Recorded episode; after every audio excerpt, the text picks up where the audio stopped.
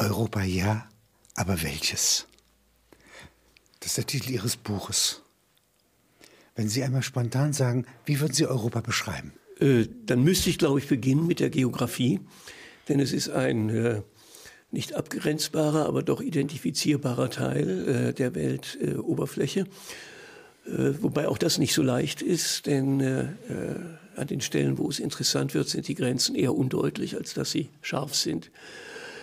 Und dann müsste man aber auch sagen, dass äh, Europa ein Teil der Erde ist, wo trotz seiner Kleinheit gemessen an den anderen Kontingenten Erstaunliches geschehen ist über Jahrtausende in der Geschichte, äh, wo sich Neugier ent entwickelt hat in erstaunlichem Maße. sich Stauen. Ja. Äh, Weltentdeckung, äh, Ideenentdeckung, ein dauerndes Fortbewegen unter heftigen, unter heftigen Kämpfen. Gut, das würde Europa nicht sehr von anderen unterscheiden, aber natürlich sind es auch Kämpfe gewesen, aus denen äh, Dinge, die uns prägen, hervorgegangen sind. Und ich denke, man würde wahrscheinlich auch in Abgrenzung zu anderen Teilen zu äh, äh, gewissen Identitätsaussagen kommen können. Jetzt äh, haben Sie ja eine konkretere Fragestellung in Ihrem Buch, ja, nämlich nach der Verfassung Europas. Und das hat sich, diese europäische Gemeinschaft, hat sich ja erst entwickelt, ja, also nach dem Krieg, und zwar aus der europäischen Gemeinschaft für Kohle und Stahl zunächst. Wenn Sie das mal beschreiben. Mhm. Äh, nach dem Ende des äh, Zweiten Weltkrieges äh, äh, war das Leiden an Kriegen und ihren Folgen so stark geworden, dass die Voraussetzungen für eine Einigung von Europa günstig waren. Äh, in Deutschland ganz besonders, äh, weil Deutschland eigentlich in den Kreis der zivilisierten Völker nur wieder eintreten konnte, über, durch die europäische Tür sozusagen. Äh, die anfänglichen Pläne äh, gingen durchaus über das Wirtschaftliche, also Kohle und Stahl hinaus. Die anfänglichen Pläne waren sehr umfassend. EVG. Man hat eine Verteidigungsgemeinschaft äh, ins Auge gefasst. Man hat eine politische Gemeinschaft ins Auge gefasst. Und das ist auch auf den Weg gebracht worden, aber schließlich äh, gescheitert daran, dass Frankreich, äh, das ursprünglich der Motor dafür gewesen war, dann unter anderer Regierung das Interesse verloren hatte. Dann France. Ja, nicht? Nicht. Und Menes France hat es dann abgewrackt. Ist also ursprünglich sollte sozusagen ein deutscher Soldat neben einem französischen, einem niederländischen und so weiter ja, eine so Kompanie bilden. Ein außerordentlich ambitioniertes und selbst aus heutiger Sicht nach so vielen Jahren, äh, 70 Jahren, die vergangen sind, noch immer ein erstaunlicher Plan, der nicht zustande gekommen ist, sodass das Wirtschaftliche übrig blieb. Aber viele derer, die äh, äh über Europa nachgedacht haben in der Zeit, haben die, äh, die Wirtschaftsgemeinschaft durchaus betrachtet als sozusagen den Hebel, Schlüssel. um auch äh, die anderen Gemeinschaften auf den Weg zu bringen. Äh, das äh, ist nur begrenzt geglückt.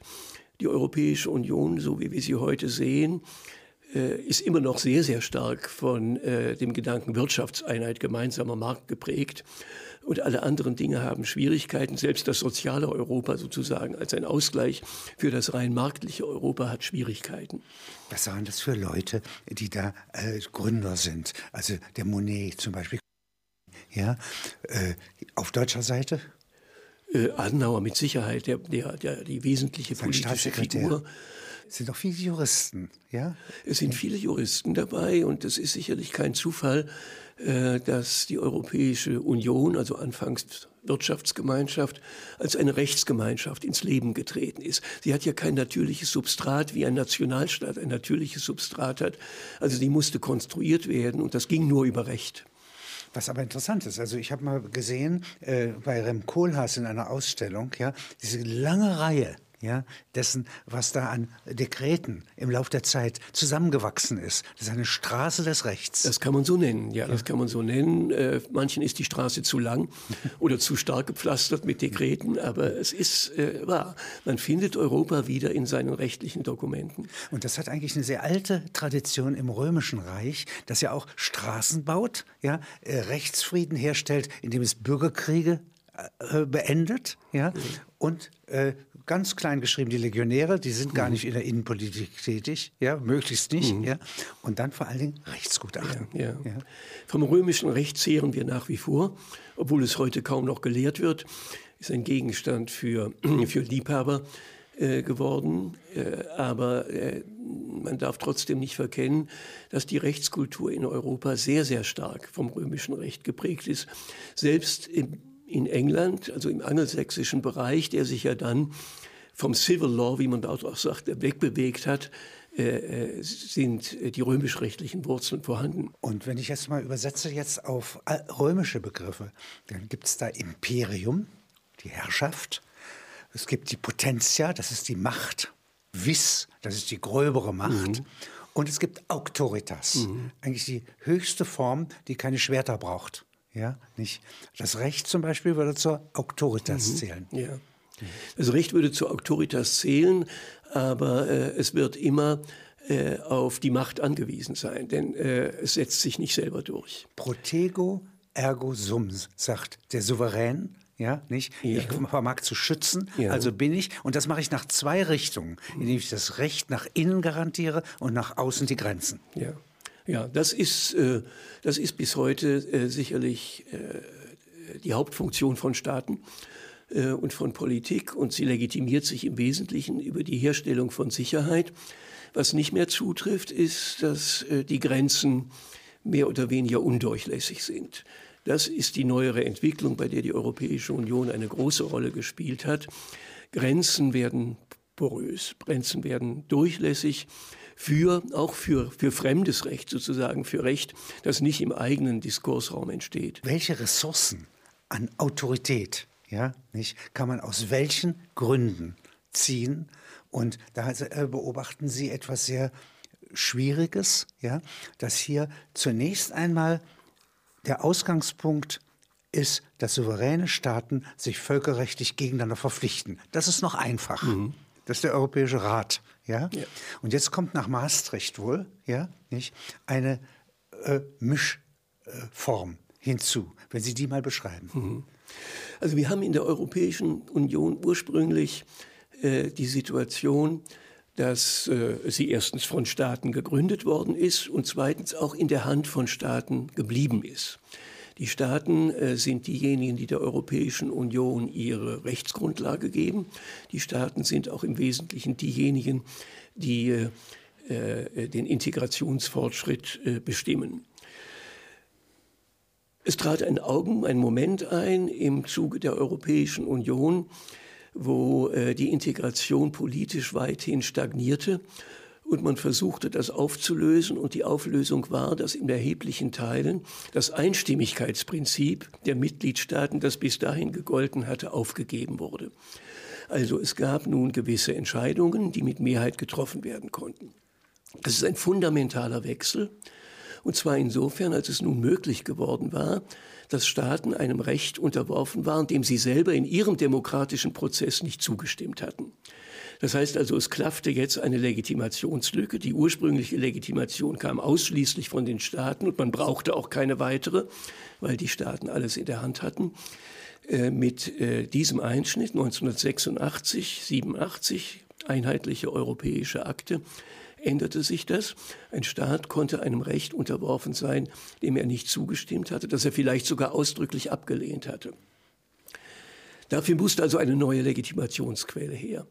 Und was konnte die sein? Sie konnte eigentlich nur eine europäische sein und das bedeutet das Europäische Parlament, das ja von Anfang an existierte, nicht von Anfang an Parlament hieß, es hieß Versammlung äh, es war so auch eine nicht Kombination gewählt. von Abgeordneten von aus Abgeordneten, allen Versammlungen. Von den Abgeordneten der National, der Parlamente der Nationalstaaten und auch ohne Entscheidungsbefugnis, nur mit einer konsultativen Funktion. Also es lag natürlich dann nahe, die Legitimationslücke dadurch zu stopfen, dass man das Europäische Parlament wählen ließ und äh, dass man ihm mit Entscheidungsrechte gab. Und das ist damals auf den Weg gebracht worden und hat sich im Laufe der Zeit von Vertrag zu Vertrag immer weiter äh, verstärkt, sodass die Europäische Union heute auf einer doppelten Legitimationsgrundlage ruht. Nach wie vor wird ihr die Legitimation von den Staaten zugeführt, aber ein anderer Legitimationsstrom kommt aus den Wahlen zum Europäischen Parlament. Aber da sagen Sie, das sind im Grunde nur addierte Nationalwahlen, weil die einzelnen Wahlvölker ja nicht äh, orientieren sich an ihren nationalen ja. äh, Beiträgen, Abgeordneten und Kenntnissen, ja nicht und das wird einfach nur addiert. Und das heißt dann auch als Partei doch wieder anders im Europa, als es gewählt wird im Einzelnen? Das ist, glaube ich, eine, ist eine große Schwäche, äh, die auch das Legitimationspotenzial beeinträchtigt, das die Europäische Union hat. Also es wird gewählt nach nationalem Wahlrecht. Man kann nur nationale Parteien wählen. Die nationalen Parteien machen mit nationalen Themen Wahlkampf. Das Ergebnis wird gewöhnlich betrachtet unter dem Gesichtspunkt, wenn es eine Bundestagswahl gewesen wäre oder in anderen Ländern das Äquivalent, wer hätte gewonnen, die Regierung oder die Opposition. Und dann das, was Sie äh, äh, äh, genannt haben. Die Parteien, die man wählen kann, spielen nachher auf der europäischen Ebene gar keine Rolle. Es sind mehr als 200 nationale Parteien seit der letzten Wahl im Diese Europäischen großen Parlament. Gruppen in Konservative, Ja. für Pro-Europäer, Anti-Europäer und so weiter strukturieren. Ja, ja, also jetzt gibt es dann Fraktionen. Das heißt aber, die Europäisierung findet nicht vor der Wahl statt, sondern sie findet nach der Wahl statt. Fände sie vor der Wahl statt, hätten die Unionsbürger die Möglichkeit, über ein europäisches Programm, das ihnen angeboten wird, abzustimmen. Aber das haben sie nicht. Sie stimmen im Grunde über nationale Fragen ab, die keine Rolle spielen. Also wir haben die Situation, dass der Wählerwille, wie soll ich sagen, gewissermaßen abgeknickt ist. Äh, äh, die Parteien, die ich wählen kann, spielen keine Rolle.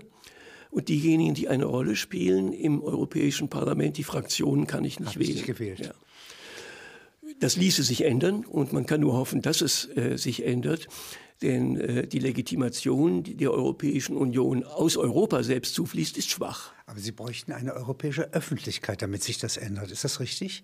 Ja, also Sie müssten ja irgendwie, wenn Sie äh, europäische Themen ausstellen, herausstellen und eine Wahlmöglichkeit eröffnen wollen, müsste die Öffentlichkeit nicht nur spr sprachlich übersetzt werden, ja, sondern auch mental. Das ist der schwerere Teil bei der Geschichte. Es wäre verhältnismäßig leicht, wenn der politische Wille da wäre, ein einheitliches europäisches Wahlrecht zu schaffen. Dafür gibt es auch Bestrebungen. Äh, Es wäre auch möglich, dass man europäische Parteien gründet. Das würde ja keinen Verzicht auf die nationalen Parteien bedeuten. Äh, Also das ließe sich relativ leicht machen und man kann wünschen und hoffen, dass es kommt. Aber damit wäre noch nicht viel gewonnen. Äh, denn äh, ein Parlament kann natürlich seine Funktion nur erfüllen, wenn es in einen, in einen dauernden öffentlichen Prozess der Meinungsbildung und der Interessenartikulation eingebunden ist, so dass es das, was an Bedürfnissen und Wünschen und Vorstellungen in den Bevölkerungen da ist, in den politischen Entscheidungsprozess einspeisen kann. Und das kann ein Parlament nicht, das von seiner Basis abgehoben ist. Denn in Brüssel gibt es keine Öffentlichkeit im europäischen Sinne, also die so richtig relevant ist. Ja. Das kann man nicht so sagen. Es gibt Kleinöffentlichkeiten, also es gibt gut organisierte Interessen, die dann auch in Brüssel in koordinierter europäischer Weise tätig werden. Aber das, was wir unter einer europäischen Öffentlichkeit, die nicht nur nicht nur Experten oder Interessenten erfasst, sondern das Publikum erfasst, was wir darunter verstehen würden, ist rudimentär.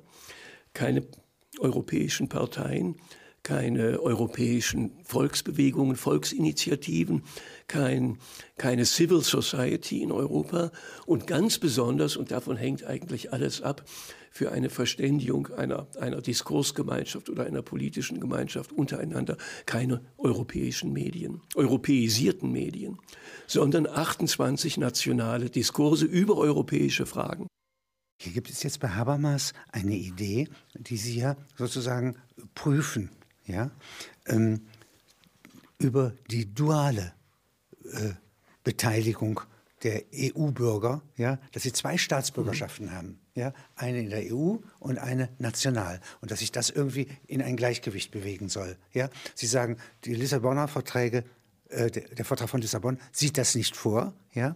Aber wie würde man stehen zu der Idee? Ja, also bei Habermas hat man den Eindruck, dass er das schon für den gegenwärtigen Rechtszustand hält. Aber das lässt sich nicht äh, aufrechterhalten. Wenn man das prüft, äh, dann sieht man, dass auf der europäischen Ebene die Unionsbürger bei den Grundfragen, und um die geht es ihm, wie sieht die Rechtsgrundlage, quasi Verfassung einer solchen äh, Gemeinschaft aus, dass sie da bisher keine Rolle spielen. Aber es ist ja ein interessantes äh, Denkmodell. Äh, der Bürger hat sozusagen zwei Hüte auf. Er wählt in seiner Eigenschaft als Staatsbürger äh, bei äh, der Haltung, die sein Nationalstaat sich zur Europäischen Union bildet und er wählt als Unionsbürger äh, sozusagen abstrahiert von den Interessen, die er als Nationalbürger, als Staatsbürger äh, Gibt hat. es dafür Beispiele? Ich wüsste keines. Also es gibt einen Fall 1940, als die Deutschen in Frankreich einmarschieren, bietet Churchill allen Franzosen die britische Staatsbürgerschaft gleichzeitig mit der französischen an. Äh, das ist ja nun nicht wieder praktisch geworden. Äh, nein, das ist, aber, ich vermute auch, ich wusste es nicht, aber ich vermute auch, dass das ein sehr schöner politischer Gag gewesen ist. Ja. Äh, also ich kenne keine, ich kenne keine Vor, Vorbilder dieser Art. Ich finde es auch, also ein außerordentlich diskussionswürdiger äh, äh, Versuch. Äh, ich finde, dass etwas vernachlässigt wird dabei, wie es denn danach weitergeht. Das ist ja der Anfangspunkt, der Urgrund. Also es werden die Bürger sozusagen zu Autoren der Europäischen Union, was sie bisher nicht sind. Die Autoren sind bisher die Beamte Staaten und Minister. Nicht. Und in den Staaten primär die Exekutiven. Was danach kommt, ist manchmal entscheidend. Da kann man auch Bedingungen schaffen, äh, unter denen die Europäische Union dann auch weiterhin, nicht nur in ihrem Anfangsakt, in ihrem Urakt, sondern auch weiterhin eine Europäische Union der Bürger ist. Und dafür ist der Urakt nicht so wichtig, wenn man ans Grundgesetz denkt. Das Grundgesetz ist niemals vom Volk in Kraft gesetzt worden. Die Landtage haben darüber. Aber erstaunlich stabil. Aber es ist die, die legitimste Verfassung, die stabilste und ja die äh, äh, am höchsten integrierende Verfassung, die Deutschland je gehabt hat. Auch die amerikanische Verfassung ist nicht vom Volk angenommen worden, sondern auch von den Mitgliedstaaten angenommen worden. Also wichtiger als der Urakt ist, was geschieht nachher. Und da würde ich sagen, sehe ich äh, die Bedingungen äh, dafür, dass Europa näher an diejenigen, die es dann eigentlich tragen sollten, nämlich die Bürger heranrückt, immer doch für außerordentlich schwach. Wenn Sie diese Legitimationsschwäche jetzt wahrnehmen, dann äh, ist es ja so, dass wenn Verschiebungen in der Souveränitätsfrage stattfinden, ja, und zwar unkontrollierte, ja, das ist ja sehr riskantes. Und da haben Sie ein Beispiel hier sehr intensiv vor Augen geführt. Das sind die zwei Entscheidungen ja, des Europäischen Gerichtshofs 1963, 1964. Wenn Sie diesen Vorgang mal beschreiben. Mhm. Wenige Jahre nach äh, der Entstehung der Verträge hat der Europäische Gerichtshof zwei Urteile gefällt von revolutionärer Bedeutung, in denen er im ersten Urteil gesagt hat, äh, dass äh, europäische Recht, die europäischen Verträge gelten unmittelbar in den Mitgliedstaaten. Das heißt, der einzelne Bürger kann sich das heißt, auf sie berufen. Ja, der Einzelne sind nicht mehr nur die Pflichten der Staaten, jetzt den gemeinsamen Markt herzustellen, sondern es sind Rechte der Marktteilnehmer, die alles, was die Herstellung des gemeinsamen Marktes behindert, vor Gericht bekämpfen können. Also eine Pharmaindustrie, ja, die in Zum einem Beispiel, Land ja. etwas äh, eher Giftiges herstellt, das ist in diesem Land aber zulässig, kann die anderen zwingen. Das, ja, ist, dann das die Folge, das ist dann die Folge gewesen. Ein Produkt, das in einem Staat unter dort legalen Bedingungen hergestellt ist, kann in sämtlichen anderen Staaten angeboten werden, ohne Rücksicht auf die Rechte und Gesetze, die dort gelten. Das heißt also, die Mitgliedstaaten sind dann nicht mehr der Herr ihrer eigenen Schutzstandards, die sie aufricht, aufrichten wollen zum Konsumentenschutz, zum Arbeitsschutz und so weiter, sondern dass äh, die, diese, diese Möglichkeit geht ihnen verloren. Nun, das zweite Urteil äh, hat äh, äh das Ganze einen Schritt weitergetrieben und hat nicht nur gesagt, äh, das europäische Recht gilt in den Mitgliedstaaten direkt, damit war ja noch offen, wie ist es denn, wenn die beiden Rechtsmassen kollidieren miteinander, äh, das europäische und das nationale Recht. Und nun sagt der Gerichtshof, das äh, europäische Recht geht auch im Rang dem nationalen Recht vor. Und zwar selbst im höchstrangigen nationalen Recht, in nationalen Verfassungen. Also ein Dekret über Spinatanbau ja, würde Verfassungsrang bekommen? Äh, das, so. Äh, äh, das ist noch nicht die unmittelbare Folge der Entscheidung, sondern das ist erst die Folge, wenn man sich die Verträge betrachtet, äh, die äh, ja außerordentlich detailliert sind. Wozu hat man Verfassungen? Man hat Verfassungen dazu, dass sie die politischen Organe schaffen, dass sie ihnen ihre Verfahren vorschreiben, ihre Kompetenzen vorschreiben, ihre Grenzen geben. Das heißt also, sie regulieren die Politik, aber sie überlassen die politischen Entscheidungen dem politischen Geschäft. Also wie man Recht macht, das wird geregelt in der Verfassung. So ist es. Was dabei herauskommt, ist sozusagen ist in äußersten Grenzen, die die Recht. Grundrechte ziehen, ist, ja. ist Recht.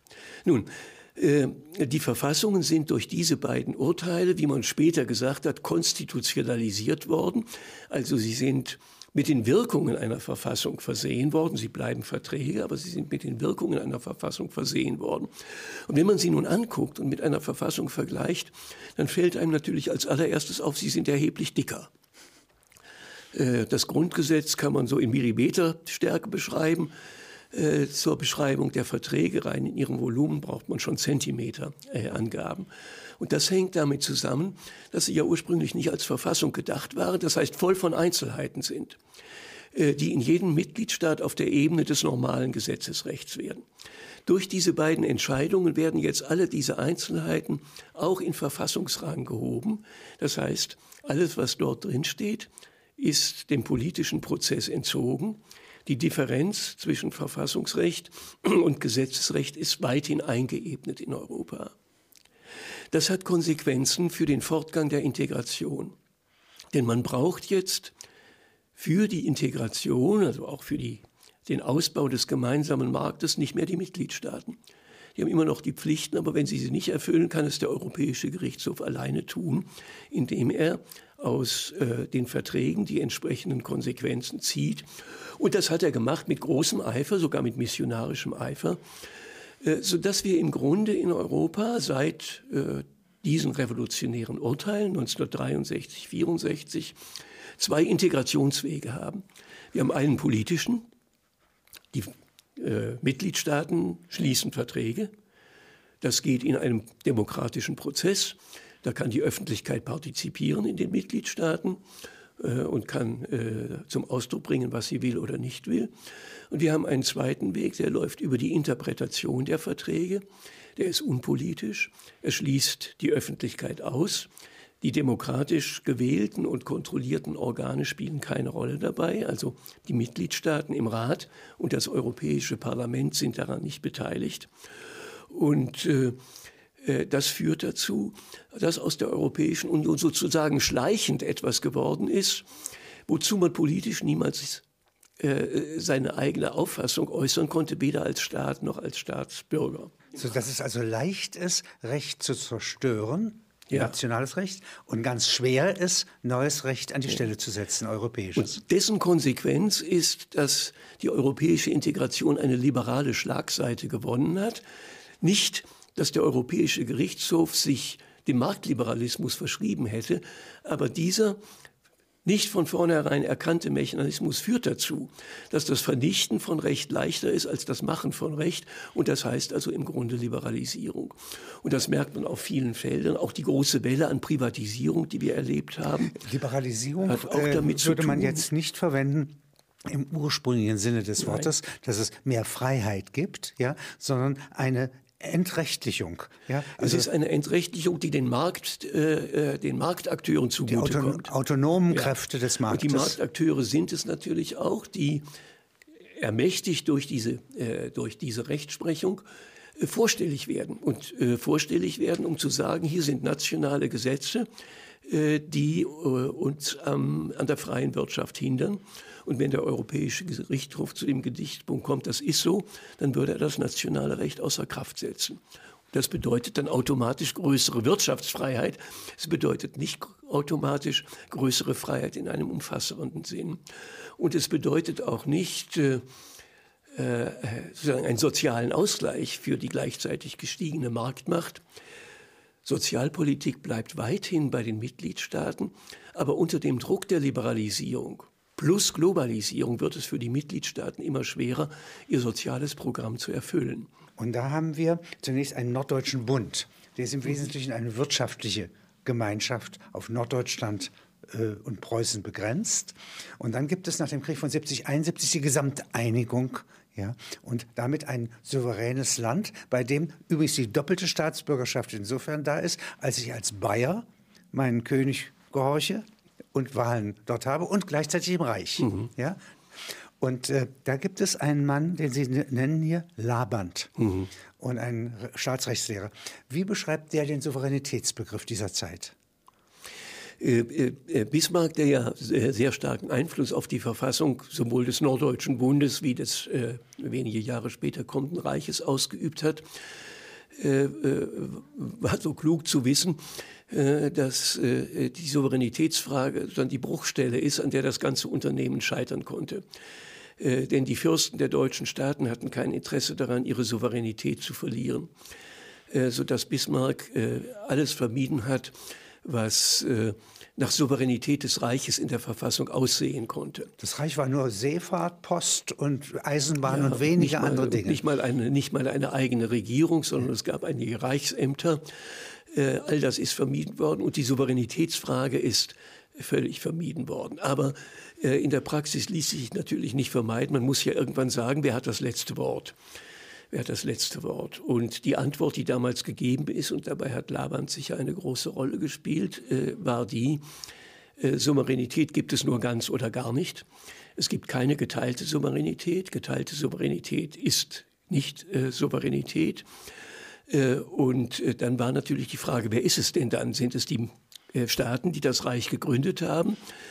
oder ist es das Reich? Und darüber ist eine sehr, sehr lange, ungeheuer heftige, heute noch nachlesenswerte Diskussion geführt worden, die schließlich mit dem Ergebnis geendet hat, in einem Staat, der sich selber aus Staaten zusammensetzt, ist souverän derjenige, der die Aufteilung der Befugnisse zwischen den beiden entscheidet. Die Kompetenz, Kompetenz. Kom die Kompetenz, Kompetenz. Also die Kompetenz, die Kompetenz festzulegen.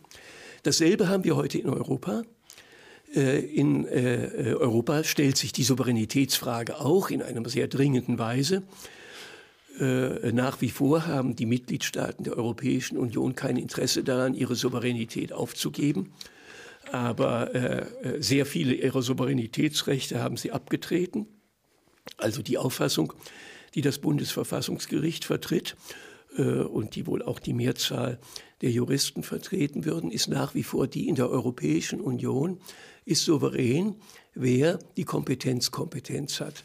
Also wer äh, die Aufgaben zwischen Union und den Mitgliedstaaten verteilt. Und das sind weiterhin die Mitgliedstaaten. Aber nun muss man wieder zurückkommen zu der Rechtsprechung des Europäischen Gerichtshofs, der mit den Mitteln, die er sich selber geschaffen hat, zu einem dauernden schleichenden Souveränitätsverlust bei den Mitgliedstaaten führt. Also die Mitgliedstaaten sind äh, diejenigen, die entscheiden, wer welche Kompetenzen hat, aber sie sind nicht mehr, wenn sie Kompetenzen übertragen haben, diejenigen, die entscheiden, wie das denn zu verstehen ist. Und deswegen also durch extensive Interpretation der Verträge eine schleichende Souveränitätsaushöhlung, die äh, zu verzeichnen ist. Also Souveränität ist ja eigentlich die Frage, kann, äh, kann ich äh, über Leben und Tod, über Krieg und Frieden entscheiden? Das ist der Kern in der historischen Betrachtung. Ja, das ist der Sinn der Nationalstaaten, darüber mhm. ein Gewaltmonopol zu errichten, ja, und damit den Souveränitätsbegriff. Und äh, wie hat sich das jetzt heute verändert? Also es gibt ja offenkundig, äh, also gepoolte, nennen Sie das mal, mhm. Souveränität. Ja, äh, es gibt auch Fälle, in denen gar keiner souverän ist, kein Glied, ja, einzeln ist äh, souverän. Mhm. Das Ganze handelt. Wenn Sie das mal beschreiben. Mhm. Also Souveränität muss es nicht geben. Ja. Es hat sie auch lange Zeit nicht gegeben. Mhm. Souveränität ist ein, äh, ein Begriff. Und In Österreich-Ungarn, wo läge die Souveränität? Da würde wohl, äh, in Österreich-Ungarn würde sie sicherlich der Kaiser ja. äh, beansprucht ja, haben genau. für sich. Ja, ja. Äh, heute ist das schwieriger. Also der Kern der Souveränität, Sie haben es eben schon gesagt, der Kern der Souveränität ist die Konzentration aller öffentlichen Gewalt in einer Hand. Ursprünglich des Fürsten, später Volkssouveränität äh, des Volkes. Also keinen anderen Herrn über sich haben und keinen gleichberechtigten Herrn neben sich haben.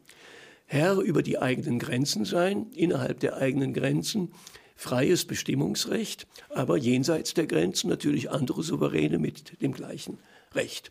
Aber kein Rechtsbefehl von außen oder keine Portion von Recht eines anderen Landes, das im Inneren gelten würde.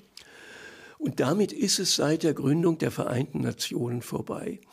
Der klassische Souveränitätsbegriff hat mit Abwandlungen 300 Jahre gegolten. Vom Westfälischen Frieden an bis zur Gründung der UN, also 1648 bis 1945, wenn wir genau sein wollen, 297 Jahre. Seitdem ist kein Staat mehr so souverän, wie man vor 1945 souverän sein konnte, denn die Vereinten Nationen können Rechtsbefehle geben, an die die Staaten gebunden sind. Sie können sogar mit militärischen Truppen in Staaten tätig werden, äh, etwa wenn es systematische Menschenrechtsverletzungen gibt oder wenn Kriegsvorbereitungen stattfinden. Da sind meinetwegen äh, eine Reihe von äh, Stellen in der EU äh, tätig gewesen und haben dieses Assoziierungsabkommen mit der Ukraine und mit Georgien vorbereitet. Ähm, es entwickelt sich daraus eine Streitfrage ja, mit dem von ganz anderen Gedankengängen bewegten Russland. Ja, nicht? Ich rede nicht davon, wer recht hat, mhm. sondern ich rede nur davon, dass hier ein automatisch automatikähnlicher Prozess stattfindet und der führt eine politische Krise, die unter Umständen militärisch werden kann. Ja? Sowas ist ja doch sozusagen eine Souveränitätsfrage. Denn das darf nicht außerhalb legitimierter Kontrollen verlaufen. Tut's aber. Ja. Äh, und äh, das, ist ein, das ist ein Grundzug, der sich in der Europäischen Union äh, häufiger zeigt. Es werden Entwicklungen in Gang gesetzt, häufig aus einem Momentsbedürfnis heraus äh, manchmal auch aus einem längerfristigen Bedürfnis heraus, aber es werden Entwicklungen in Gang gesetzt, äh, ohne äh, dass die Diskussion, die man bei der Schwere dieser Bedeutung dieser Entwicklung erwarten müsste, stattfindet. Die Politik scheut die Grundsatzdiskussion und sagt, das machen wir, wenn es ansteht. Aber wie man auch an der Finanzkrise gesehen hat, äh, wenn die Frage ansteht, ist man nicht mehr frei in der Entscheidung und man kann nicht eine früher versäumte Diskussion nachholen. Vorher war es eine Option, nicht? Ja, ursprünglich ja. war es eine Option. Ist es ein Zwang. Und jetzt wird es ein Sachzwang. Das erlebt man häufig in der Europäischen Union und deswegen denke ich, ist, äh, wäre eine der dringlichsten Fragen, äh, die, die, die, die großen Probleme offen zu diskutieren. Dazu gehört die Frage, äh, wo endet Europa eigentlich? Wer gehört noch dazu und wer gehört nicht dazu? Gehört Russland noch dazu? wenigstens bis zum Ural oder gehört die Türkei dazu? Oder wie Frankreich vielleicht gerne hätte, gehört der Maghreb auch noch dazu? Äh, die zweite Frage ist, soll es im Endeffekt eigentlich ein europäischer Staat sein oder soll es dieses innovative Gebilde, was es ja zweifellos ist, mit großen Segnungen, ja, gar keine, gar keine Kritik daran, soll es das bleiben? Die Frage ist auch, soll es ein marktliberales oder auch ein soziales Europa sein und in welchem Austarierungsquelle. Und die vierte große, die ich sehe, ist, wie viel Uniformität und wie viel Pluralität, wie viel Diversifizität. Und äh, diese Diskussion führen wir nicht. Äh, und äh, das schlägt sich dann nieder, wie man jetzt gerade sieht, in einer Akzeptanzschwäche der Europäischen Union, weil man nämlich immer wieder einem Gebilde gegenübersteht, äh, zu dem man sich nicht äußern könnte, ob man es so wollte oder lieber anders gehabt hätte. Sigmund Freud sagt, alle Probleme lösen sich an der Widerstandslinie entlang spricht er von der inneren Verfassung der Menschen. Aber es ist wahr, dass wenn ich einen Konflikt annehme, so herausfordernd er ist, die schwierigsten Konflikte nehme, komme ich zu einer Lösung. Nehmen wir einmal nur utopischerweise an, wir würden die schlimmsten Krie äh, Konfliktstellen der EU zusammensammeln und sagen, dafür ist sie genau zuständig. Also Süditalien, ja, seit Garibaldi ein Problem für Norditalien. Das Baskenland, ein Problem innerhalb von Spanien. Irland brauche ich gar nicht zu erwähnen. Die äh, Gebiete wie Ruhrgebiet oder Mittelengland, mhm. ja, im Verhältnis zu boomenden äh, Zonen um Mailand, Lyon oder äh, Stuttgart, mhm. ja, sind Gegensätze. Wenn man diese Gegensätze zu Subjekten macht, ja, dann würde man ein Konzert ja, zu lösender Probleme haben. Ja. Man macht genau das Umgekehrte. Mhm. Ja. Man löst alles, was leicht lösbar ist. Ja. Äh, die Hoffnung war ja sicher, äh, dass diese Konflikte, äh, die Sie gerade beschrieben haben, durch die europäische Integration an Bedeutung verlieren. Das tun Sie nicht. nicht. Aber es Es war plötzlich nicht mehr so wichtig, ob Elsass-Lothringen hier oder da das ist. Wahr. Es war auch nicht mehr so wichtig, äh, ob Österreich äh, wieder zu Deutschland kommt oder nicht. Und man hätte eigentlich gehofft, es wird auch nicht mehr so wichtig sein, ob die Basken zu Spanien gehören oder nicht. In einem größeren Europa spielt es keine Rolle. Die Hoffnung ist offensichtlich vergeblich äh, gewesen. In aber konkreten Schulen ja, könnte es sowas äh, geben wie einen Ausgleich, wie ein Gegenmittel. Ja? Weil wo das Gift am größten ist, sagt Paracelsus, ist ein Heilmittel da. Ja. Es würde voraussetzen, es würde voraussetzen, dass die sezessionswilligen Teile äh, sich auf einen Schlichter einlassen der natürlich nur ein schlichter Europa oberhalb sein. Ja, sein könnte. Und die Europäische Union wäre für Europa das geeignete Instrument dafür. Aber es würde nicht gehen ohne die Zustimmung derer, äh, die äh, gerne selbstständig werden wollten. Das ist, glaube ich, das große Problem dabei. Äh, man soll ja nicht wünschen, dass die Situationen sich noch immer weiter verschlimmern. Aber manchmal ist allein die Verschlimmerung diejenige, die den Druck erzeugt, der dann einen Schritt vorwärts ermöglicht. Mein Herz hat Europa eigentlich berührt. Also ich meine jetzt die EU, als Adenauer und de Gaulle da im Dom von Reims ja, in der Kathedrale, ja, äh, miteinander eine äh, Epoche ja, mhm. zu beenden versuchten. Das hatte Stärke. Ja. Wenn Sie mal sozusagen die utopischen Momente, wo ein Europa zu ahnen ist, mal äh, durchgehen. Also Karl der Große, eine Bildungsreform, äh, Domschulen und Klöster, lateinische Sprache, die Wiederaufnahme der Antike, das sind seine Waffen. Außer dass er Schwerter hat. Ja? Aber das ist eine ähm, auf Bildung beruhende Expansion. Das kann man auch sagen. Mhm, ja, ja. Im 18. Jahrhundert mhm. haben sie etwas ganz Seltsames. Sie haben eine Beamtenschaft, die von Frankreich nach Deutschland, von Neuchâtel, ja, nicht mhm. äh, nach äh, Preußen gehen kann. Das heißt also, überall aus Europa gibt es eine Beamtenelite und die europäisiert die ganze Zeit. Eigentlich eine ideale EU-Besetzung. Mhm. mhm. Und das kann man weiterführen. Es gibt eine Militärelite die vielen Herren äh, dienen kann. Das hat der Nationalstaat unmöglich gemacht. Es gibt die Ingenieure.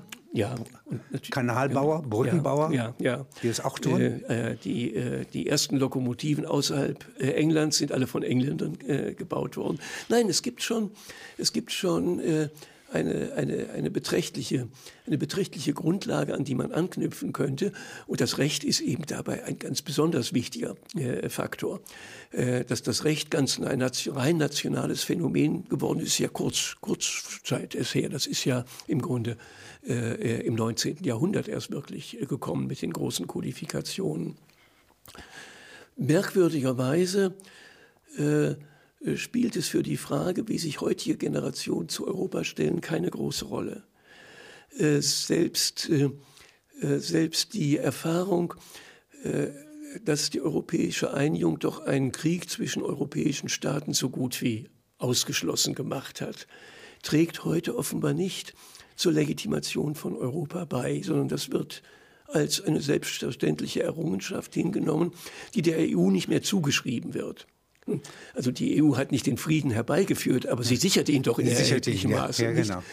Ja. Äh, äh, also es ist sehr schwer äh, geworden, finde ich, äh, äh, Elemente ins Spiel zu bringen, die heutige Generationen, die nicht mehr äh, an den Anfangszeiten der europäischen Einigung beteiligt gewesen sind, die denen sagen würden, Europa ist ein kostbares Gut so wie ein Amerikaner äh, äh Amerika, die USA, für ein sehr kostbares äh, Gut hält. Ja, mit ja? Sicherheit. Ja, man ist, man kann sich, äh, man kann sich aufs Äußerste zerstreiten, wie man im Augenblick sieht, über das, was die richtige Richtung für die Vereinigten Staaten ist. Aber dass man die Vereinigten Staaten will, steht völlig außer Frage.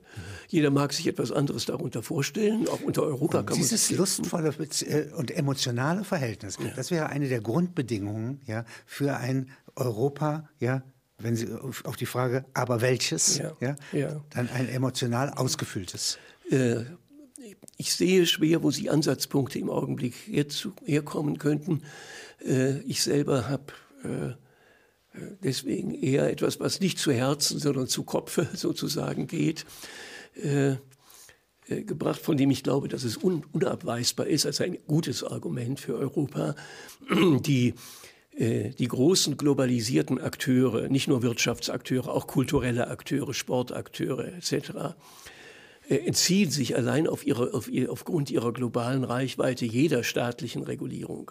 Selbst die großen Mächte können das alleine nicht in den Griff bekommen. Also es gibt eine wachsende Schere zwischen dem Aktionsradius dieser privaten Akteure und dem von vornherein begrenzten Aktionsradius von Staaten. Also man kann das politische Übergewicht über diese Prozesse, die dort ablaufen, nur wiedergewinnen durch Vergemeinschaftung auf höherer Ebene. Im Endeffekt vielleicht nur auf Welt, auf globaler Ebene, aber das ist ja sehr ferne Zukunftsmusik. Aber die Europäische Union ist ein entscheidender Schritt in dieser Richtung. Und das allein, finde ich, ist ein so schlagender Grund, dass man äh, sie nicht leichtfertig preisgeben sollte. Und die Frage, die natürlich bleibt, ist die, wie wollen wir sie denn haben? Was sind die Ressourcen von Legitimation? Es gibt ja auch die Wissenschaft, die Wahrheit gewissermaßen als Legitimationsquelle. Ja? Äh, die, also Sachlichkeit. Ja? Es gibt das Recht, es gibt die Wahlen, die Bestimmung durch das Volk. Ja? Welche Quellen der Autorität gibt es noch und der Legitimation? Für die Europäische Union hat man lange Zeit gedacht, dass äh, der Nutzen, den sie stiftet, also die Effektivität ihrer Maßnahmen ausreichen würde, um äh, dieses Gebilde zu legitimieren. Und das hat ja auch funktioniert bis zu dem Bruchpunkt des Vertrages von Maastricht, als nämlich äh, äh, äh das Publikum immer noch der Meinung gewesen ist, es handelt sich um eine reine Wirtschaftsgemeinschaft. Äh, wir kriegen ausländische Waren, die wir schätzen. Wir haben eine viel größere Auswahl und Bandbreite zur Befriedigung unserer persönlichen äh, Bedürfnisse. Allen geht es mit der EU wirtschaftlich besser als ohne die EU. Und dann wurde plötzlich sichtbar, aber das ist längst viel weiter gegangen, nämlich auf schleichenden äh, äh, Pfaden und Pfoten äh, weitergegangen und sehr, sehr stark in eine politische Union hineingekommen. Und dann zeigt sich in diesem Moment, dass die Legitimation durch Effektivität dann offenbar nicht mehr ausreichend ist, sondern dann muss auch eine Akzeptanz hinzukommen. Auch das ist gewollt. Und dazu sind Wahlen sicherlich ein Mittel des Ausdrucks, aber Wahlen allein reichen auch nicht, wenn sie eben nicht ein Substrat haben, eines konstanten, einer konstanten Auseinandersetzung mit diesem Problem, aus dem sich dann nach und nach und über die Zeitdauer hinweg vielleicht eine Auffassung positiver oder negativer Art bildet. Wie könnte sich das Konzept von Habermas, also einer doppelten Staatsbürgerschaft der EU-Bürger, ja, wie könnte sich das realisieren? Was sind die Grundbedingungen dafür? Die Grundbedingungen dafür wären, dass es auch für den, für den Einzelnen äh, für, für seine zweite Kapazität als Unionsbürger eine, eine Diskursmöglichkeit mit Einflusschancen, mit der Chance auf Folgenreichtum ergibt, so wie sie im Nationalstaat mehr oder weniger gut existiert. Und das Ergebnis dieses Austausches einzuspeisen in den politischen Entscheidungsprozess. Wenn ich da ein Vertrauenserlebnis hätte, ja. ja dann wäre eine Grundlage gegeben. Das ist so. Das ist so. Es ist aber ganz schwer, das herbeizuführen. Das Wahlrecht kann man mit äh, einem Federstrich ändern. Äh, die europäische Öffentlichkeit kann man nicht anordnen. Man kann sie begünstigen. Auch das ist aber nicht leicht. Aber das wäre das Wichtigste, was zu geschehen hätte.